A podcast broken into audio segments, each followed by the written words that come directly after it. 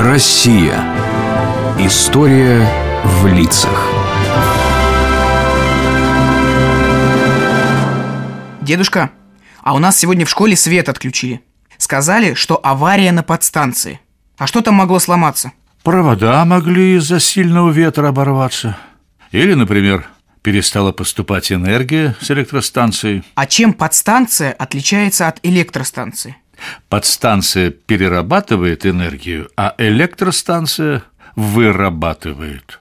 Поэтому подстанции различаются не так сильно, а вот электростанций разных типов много. И, пожалуй, самый интересный тип – атомная. Почему самый интересный? Она самая мощная. Там идут высокотехнологические процессы. Кстати, у истоков атомных электростанций, или АЭС, как их кратко называют, стоял русский физик Игорь Курчатов. А расскажи про него. Слушай. Игорь Курчатов родился в январе 1903 года в Уфимской губернии в семье землемера и учительницы. Потом вместе с семьей переехал сначала в Симбирск, а позже в Симферополь. Уже в школе Игорь показал блестящие результаты и закончил Симферопольскую гимназию с золотой медалью. Но, увы, шел тяжелый для России 1920 год, поэтому медаль ему вручить не смогли. Как же он расстроился, наверное. Он ведь заслужил. Может, и расстроился, но ненадолго. Главным для него была наука, а не медали. В том же году он поступил на физико-математический факультет Таврического университета. А надо сказать, что это было золотое время для университета, ибо ректором был всемирно известный русский ученый Владимир Вернадский. Закончив вуз досрочно, Курчатов в 1923 году уехал в Петроград, где стал учиться в Политехническом институте и работать в обсерватории в Слуцке – там он добился серьезных для своего возраста успехов и оказался в Баку, где проводил исследования диэлектриков под руководством профессора Семена Усатова. А что это за диэлектрики? Электричество распространяется по металлическим проводам, потому что металл хорошо проводит ток. А диэлектрики, наоборот, ток не проводят или проводят плохо. Вот их изучением и занимался Курчатов. А потом произошло знаменательное событие. Войдите. Здрасте, профессор. И вам не хворать, любезный ассистент. А теперь слушайте спецзадание от Абрама Федоровича. Итак, едете в Баку, находите там молодого ученого Курчатова, угу. вот его фото. Угу. Так, скажите ему, что сам академик Абрам Федорович Иоффе зовет его в Ленинград на работу. Ага, хорошо. А, а если он не согласится? Да как можно не согласиться? Ладно, ладно, если он не согласится, то скажите, что здесь его ждут лучшая техника, угу. прекрасный коллектив, огромные базы и, главное, настоящая работа на благо страны. И без Курчатова не возвращайтесь. И как? Согласился Курчатов? Конечно, ведь Ленинградский физико-технический институт, который успешно возглавлял Йоффе, был центром физики в стране. В этом институте Курчатов проработал до 1943 года, занимая должности от старшего инженера-физика до руководителя отделом. И почти все это время он под руководством Йоффе трудился над все теми же диэлектриками. Нет, ну надо же, опять это смешное название Да уж, название смешное А Курчатов открыл даже целый класс веществ и ему, представляешь, без общепринятой процедуры защиты дали степень доктора наук, а потом и звание профессора. Ему было всего 33 года. И он, наверное, стал учить других. Ведь профессора учат других. Так и должно было бы быть, но не с Курчатовым. Он был особенным. Тем более он вышел на новый уровень работы с ядерной энергией. А ядерная бомба как-то к этой энергии относится? Напрямую, но не только к ней. Слушай дальше. Итак, товарищи ученые-управленцы, сегодня нужно обсудить научные разработки, на которые потребуется выделение государственных средств. Давайте начнем с самых нужных и передовых. Э, На выставке, где были растения, Подождите, молодой человек, про растения. Давайте про ядерную бомбу. Про ядерную бомбу? Да. На пятом всесоюзном заседании физиков наверняка известный вам, товарищи, Курчатов рассказал о делении урана. А это что значит? А что? Да, что? А, а что это значит? А это значит, что не за горами использование ядерной энергии. А это такая важнейшая вещь, как атомный реактор, товарищи. Ну и ядерная бомба. Вот кому помочь надо. Но в 1941 году началась война, и Курчатов стал разрабатывать защиту кораблей от магнитных мин. Иногда и сам разминировал корабли и разбирал мины. В условиях войны стало понятно, как важно иметь сильную защиту.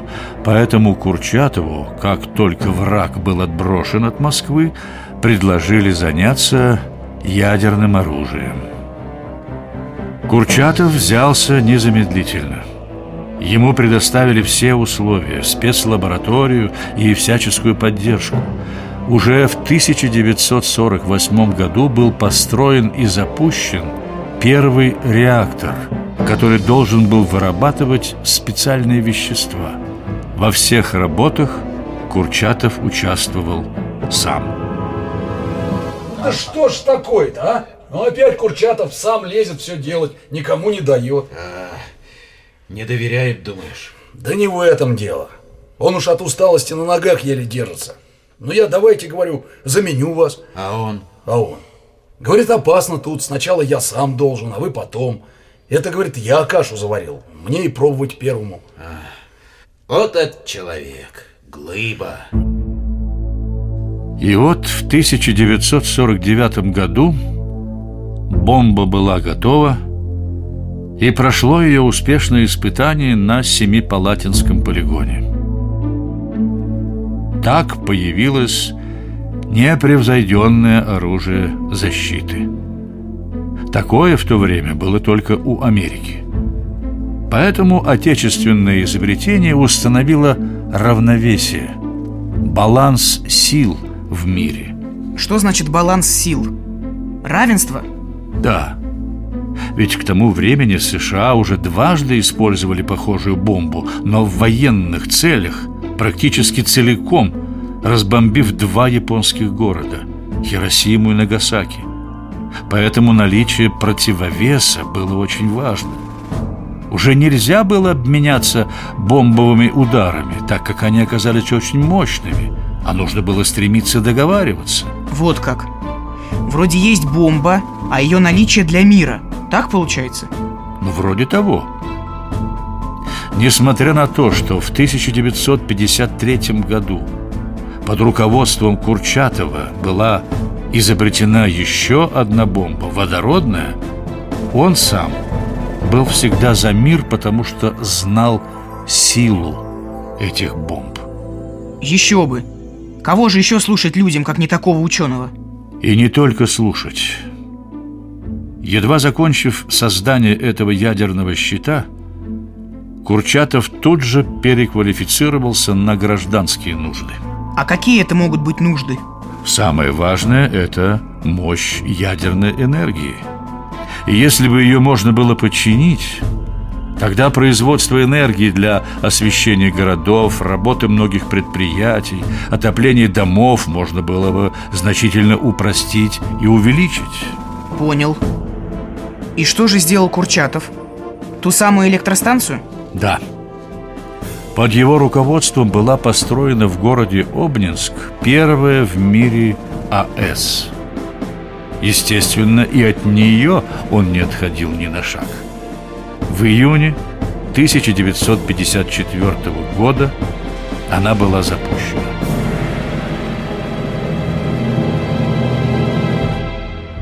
Эффект оказался настолько ошеломительным, что уже следом за ней было начато строительство Белоярской и Нововоронежской АЭС.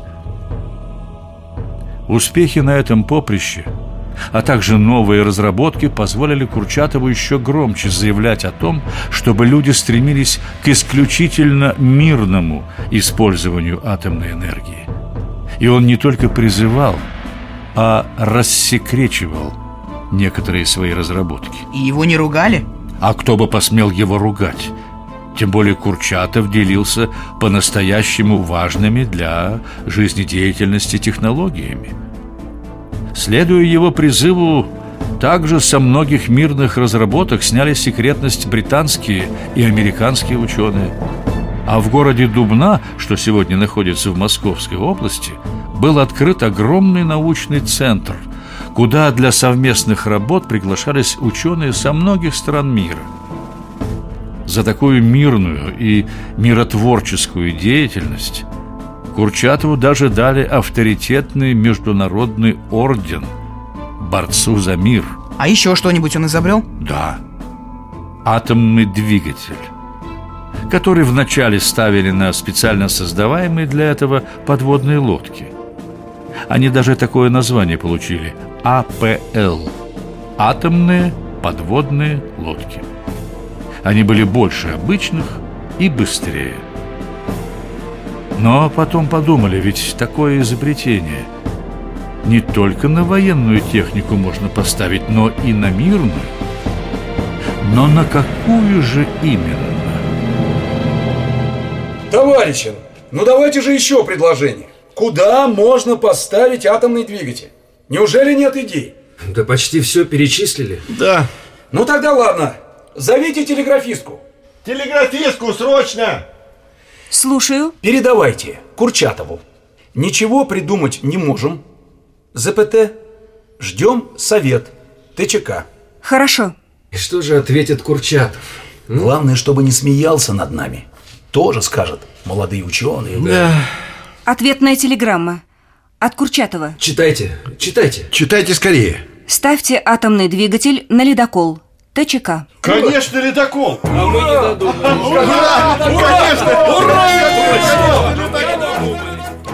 А ведь и правда, льды-то мощные, их пробивать надо. Именно. И уже в 1959 году был построен первый отечественный ледокол, а вместе с ним выстроена целая промышленная линия атомного ледокольного флота – и Курчатов очень внимательно наблюдал за ее становлением. Но его участие не ограничивалось только личным руководством.